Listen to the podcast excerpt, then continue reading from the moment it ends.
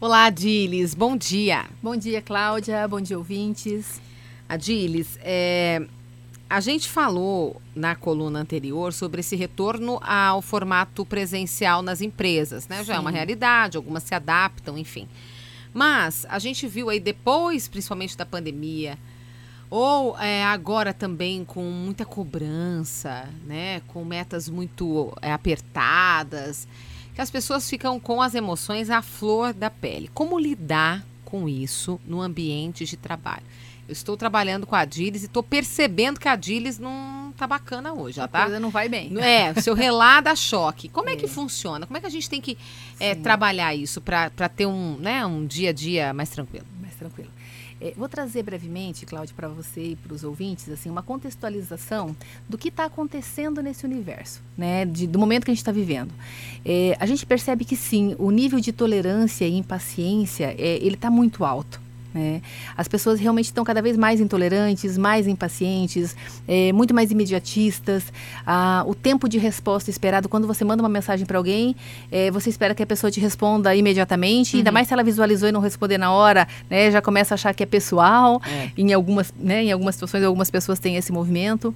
É, tecnologia hoje, né, você na, faz, tem alguns aplicativos que você encosta a mão e você mostra a cena novamente e é um outro cenário.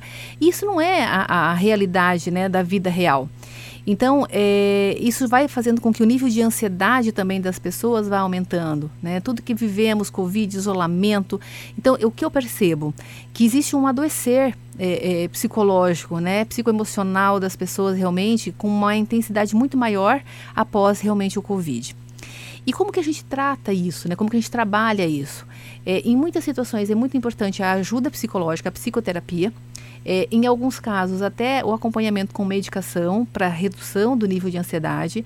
E eu sempre falo que, por mais que algumas pessoas tenham resistência, é, pensar numa medicação ou até num processo de desenvolvimento, ele não necessariamente é um processo para o resto da vida, mas é como se você tivesse realmente, quando você tem uma dor de dente, por exemplo, você vai onde? Você vai no dentista. Quando você está vivendo um momento de muita ansiedade ou com uma descompensação emocional, você precisa de uma ajuda psicológica. É, é. Isso pensando numa instância é, mais profissional. Uhum. Agora, no dia a dia, como conviver? Fazer bons combinados criar regras de convivência, criar contratos de convivência. Então, quando fica claro para a pessoa o que pode, o que não pode, o que é esperado, o que não é esperado, na relação, na tratativa, na entrega do trabalho, em relação à pontualidade, seja da presença ou a pontualidade em relação à entrega do trabalho, quando essas questões estão claras, a probabilidade da, do enrosco entre as pessoas acontecer ele fica menor. Uhum.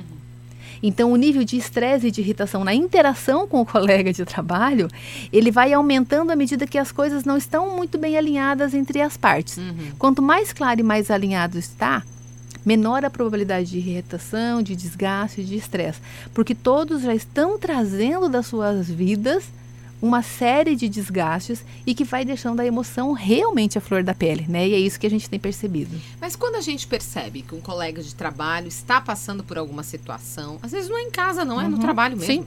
Né, uma irritação de um, de um problema, de algo inesperado, né? Ele estava fazendo algo, perdeu. Sim. Quantas vezes acontece no computador, né? A gente está fazendo uhum. alguma coisa, perde. Você percebeu que a pessoa está irritada naquele momento. É, é, naquele momento, é, é, esse olhar aí, olha, não é momento de eu falar com a fulana agora. É, é interessante também, né? É interessante, assim, saber discriminar qual é o momento que é a hora de tratar um determinado problema e se a pessoa não está em condições de absorver mais informação, ela não vai conseguir lidar bem com aquela informação que você está trazendo. Uhum. Mas quando se percebe esse tipo de situação que você trouxe, uma coisa que muitas vezes também pode ajudar é uma escuta.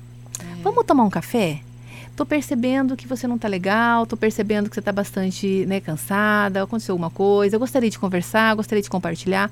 Então, fazer uma escuta empática que, que é uma escuta empática? É se colocando no lugar do outro. Uhum. Ou, nossa, lamento, é, é, é, muito ruim mesmo você ter perdido o arquivo. Né? Isso também já aconteceu comigo. É uma situação que, né, que desgasta. Posso te ajudar de alguma forma? É um trabalho que você tem que entregar em, em X tempo. Isso vai te impactar de alguma forma. Uhum. Então, tanto a escuta de acolhimento. Líderes, né? Isso. Né? Tanto a escuta de acolhimento. Prazo, alguma coisa assim, a pessoa Sim. Fica é, e às vezes pode ser renegociado, né? Porque a pessoa fica num nível de estresse. Beleza, eu tinha que entregar esse trabalho hoje às quatro da tarde e eu perdi tudo. Senta e conversa, checa com quem você vai entregar, porque às vezes a pessoa que vai ler aquela informação vai ler só no outro dia, uhum. né? E você ganhou um prazo ali. Mas daí volta de novo na questão da importância da comunicação, é.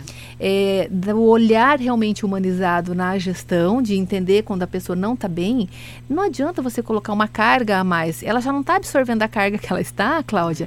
É, quanto mais você colocar de cobrança, quanto mais você colocar de situações difíceis dela lidar, menos ela vai ter capacidade de responder. Né? Agora, também não dá para deixar solto no mundo, porque está todo mundo muito cansado e todo mundo muito é. estressado. É. Então, às vezes, sim, ou vai buscar uma ajuda, ou vai ter um ombro amigo de conversar, de ouvir. E um outro ponto importante, atividade física, Cláudia. Descompressão. É, com esse conceito da vida moderna, fica todo mundo muito tempo no celular, muito tempo na tecnologia, no computador, e esquece de que do quanto que é importante brincar, às vezes ter um animalzinho em casa, passear, fazer uma caminhada, fazer uma atividade física. Isso tudo é muito importante realmente para o equilíbrio né, é, emocional das pessoas. Se não tem uma válvula de escape, vai chegando uma hora que vai. Explode. É, é, é vai dando pane no sistema é. mesmo. é verdade. Adilis, obrigada e até a próxima. Valeu, sucesso a todos e bom equilíbrio emocional aí que fica mais fácil a vida com leveza.